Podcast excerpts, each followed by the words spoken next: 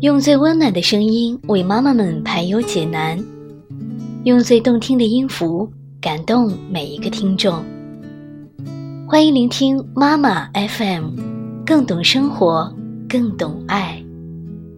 我是主播舒雅，与你一同分享优秀的育儿知识和情感心情故事，陪你成长为更好的自己。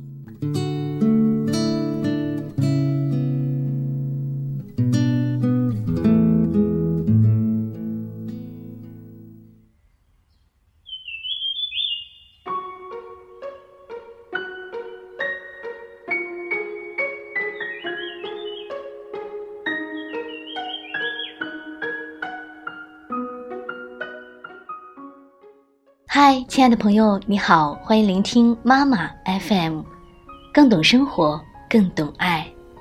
我是主播舒雅，在节目当中会跟你分享优秀的亲子育儿知识。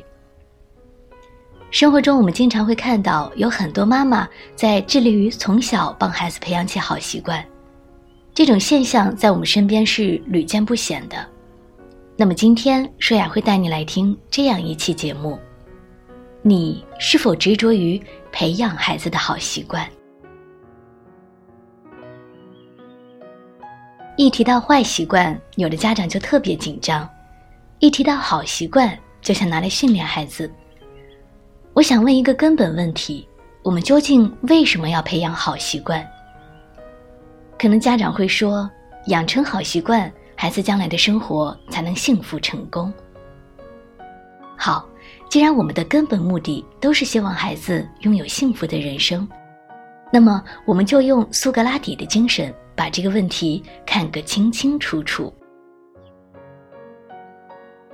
第一个问题：训练出来的好习惯必然带来幸福的人生吗？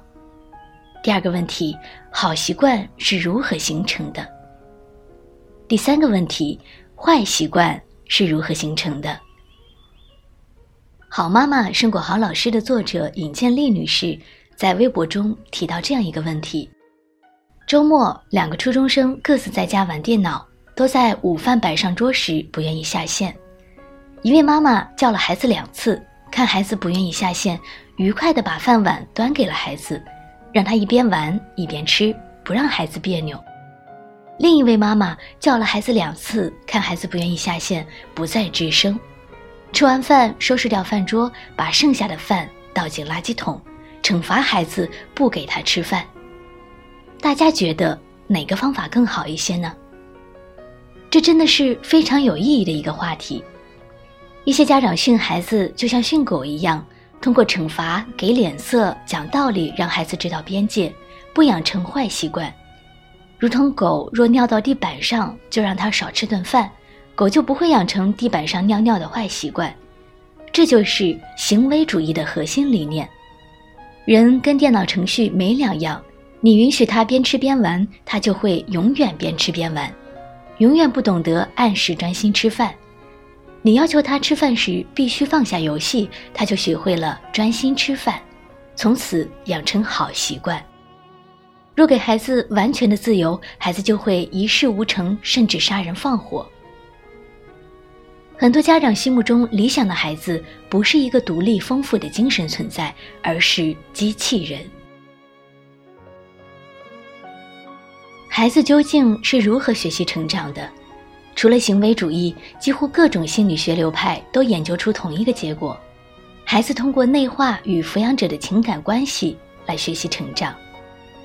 所谓的人格，就是孩子与父母的各种情感关系模式内化到心里去。就成为了以后的性格，决定一生的命运。若妈妈内心是有觉知、轻松自在的，无论把饭菜端给孩子还是倒掉都很好。若妈妈压抑怨恨，怎么做孩子都会难受。内化到孩子心里去的，其实不是父母的行为，而是和父母的情感关系。若妈妈真实自然，孩子也就学会灵活自在的爱。将来自己的爱人忙于工作或者打游戏正开心，可能会劝爱人放下工作休息一会儿，好好吃顿饭，也可以把饭菜端给爱人，甚至甜甜蜜蜜互相喂两口，不必执着于必须按时专心吃饭的好习惯而和爱人闹别扭。大多数夫妻感情破裂都不是什么原则性的问题，就是各自认为的正确人生方式不同。正确之所以变得如此重要，不可置疑，因为童年只有在符合父母认为的正确方式时，父母才会接受我们。这背后是深深的恐惧。现在我们成了父母，出于无意识的恐惧，也拼命把正确灌输给孩子，生怕因为自己管教不当而让孩子不够优秀。这其实并不是孩子的需要。没有被父母训练过一定按照正确行为习惯生活，并且得到爱和支持的孩子，面对大家觉得很难处理的矛盾，常会有各种出人意料的灵活解决方案。这样的人在我们这个社会确实少见。我见过的做生意都很成功，而且特别轻松，公司很少去管。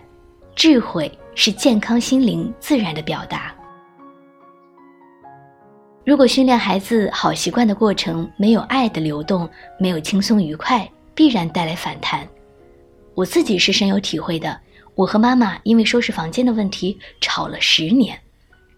妈妈每天充满怨气的要求我收拾东西，我也不知道为什么，就是乱放东西。后来因为太痛苦而学习心理学，学习包容自己，允许自己的所有行为习惯。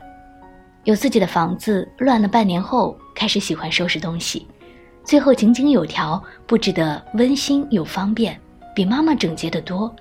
就算去很乱的朋友家住，也不觉得有问题。为什么没有人要求我训练我的时候，我却开始喜欢秩序了？因为秩序和所有美德都是人类的本心，只要内心不被外在的要求割裂，美好的品质自然要呈现。而且不会变成教条。若有充足的爱和流动，那孩子的好习惯会自然呈现，也无需训练。真正美好的品格是得到充足的爱和允许之后，灵魂最自然的选择。比如独立，每个生命带着自己的使命而来。妈妈对婴儿经常积极回应，尽力满足，婴儿可以全然的依恋妈妈，长大后自然信心满满。昂首挺胸地去探索世界，完成他灵魂的使命。你若硬要帮忙，孩子还嫌你障碍自己呢。相反，从小训练孩子独立，不可以依赖父母，孩子可能一辈子卡在无助和不安当中，总在寻找依恋满足，没有能量去自我实现。再说宽容，婴儿都有攻击性，在大人的观念看来是无理取闹。如果妈妈能保持婴儿的攻击，孩子就感受到攻击是可以的，展现攻击性的我也值得爱。那孩子长大后自然对别人宽容友善，同时会充满力量捍卫自己。再说说合理要求，若孩子常常被及时满足，心中对得到很有确定感，不会因为得不到的恐惧歇斯底里的要求立刻兑现。越长大越能安然地等待合适的时机。提出合理要求。父母经常担心自己的坏习惯会让孩子学去，比如父亲酗酒，夫妻感情又很差，妈妈忍不住教育儿子：“你爸爸是个混蛋，你千万不能学他。”儿子小时候会很乖，烟酒不沾，结婚后却突然开始酗酒，甚至打老婆，这样的例子很多。因为每个孩子都天然的渴望在情感上接受父母，若意识上不被允许，潜意识就会补偿，而潜意识是支配行为的，所以变成了行为上认同父亲。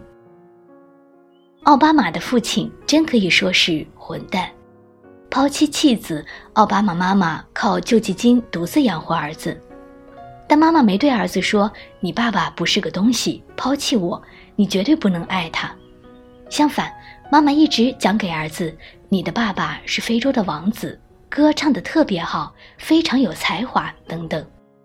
妈妈鼓励儿子认同爸爸。奥巴马果然成了很有男人味的国王，家庭稳定，也没有抛妻弃子。父母无需完美，每个父母都有自己的坏习惯，之所以成为今天的样子，有各自的原因，并愿意为此负责，这不影响彼此尊重和相爱。如果酗酒的爸爸对孩子比较爱，妈妈也鼓励孩子接纳这样的爸爸，孩子就会获得这种感觉：缺点再大的人也会爱我，也值得我的尊重。孩子获得广阔而灵活的人际关系，行为有缺陷，看法有不同，没关系。关键是给孩子这种底气，无论如何，爱都存在。坏习惯究竟是如何形成的？家长经常担心孩子沉溺网游，觉得今天不管他，将来他就会沉溺其中，一事无成。我曾经在小学二年级的时候疯狂爱上电子游戏，现在看来，我的父母真是奇葩，妈妈从来不制止，爸爸甚至主动拉我比赛。这样沉溺了一年，成绩从班里的第一名往后掉，父母居然也不担心，而是兴致盎然地陪我玩。后来我们全家人都玩够了，我也充分体验过打游戏的快乐，感到很满足。从中学到大学，对同学们痴迷的网游都不感冒，偶尔玩之，拿得起放得下。每一个顽固的坏习惯背后，都是匮乏爱的痛苦呐喊。那些真正长期沉溺游戏、影响到正常工作生活的人，一定在现实中匮乏在人际交往中感受到自在和快乐的能力，而游戏却能带来掌控感和虚拟的社交。真实的世界远比虚拟世界有趣，但为什么我们不敢进入真实世界呢？作为婴儿，妈妈就是整个世界。如果妈妈能看到婴儿，婴儿就能拥抱整个世界。长大后，敢于体验真实的生活。若孩子严重匮乏爱和关注，在现实世界中也会不断重复体验到挫折，越来越退缩，最后缩进安全的网络世界。所以，网瘾背后最深处的声音是：我渴望被妈妈看到，但是我太绝望了。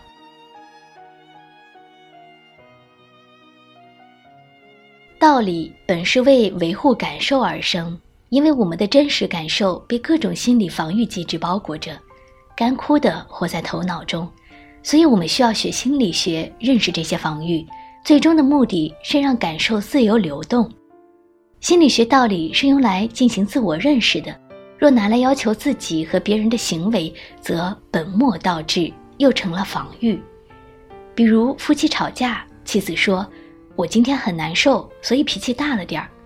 丈夫学了心理学，说自己的情绪自己负责，你不能跟我发脾气。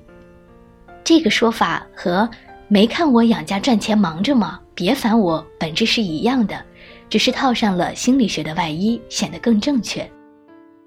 无论说法多正确，问题是爱的流动被切断，这个说法本身又变成了一种防御。防御我们体验当下的真实情感，又一次从感受中逃跑了。所有学科道理都只是个说法，我们要学习正确的方法，也要学会放下，真实勇敢的投入生活，让爱流动起来。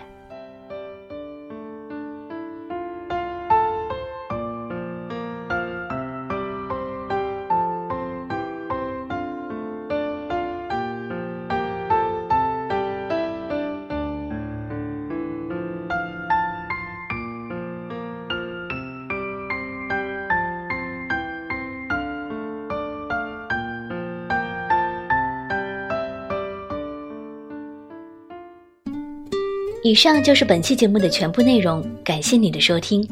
同时欢迎各位朋友关注我们栏目的微信公众账号“妈妈 FM”，更多精彩节目欢迎下载妈妈 FM 的 APP 来收听。我是主播舒雅，我们下期节目再见吧。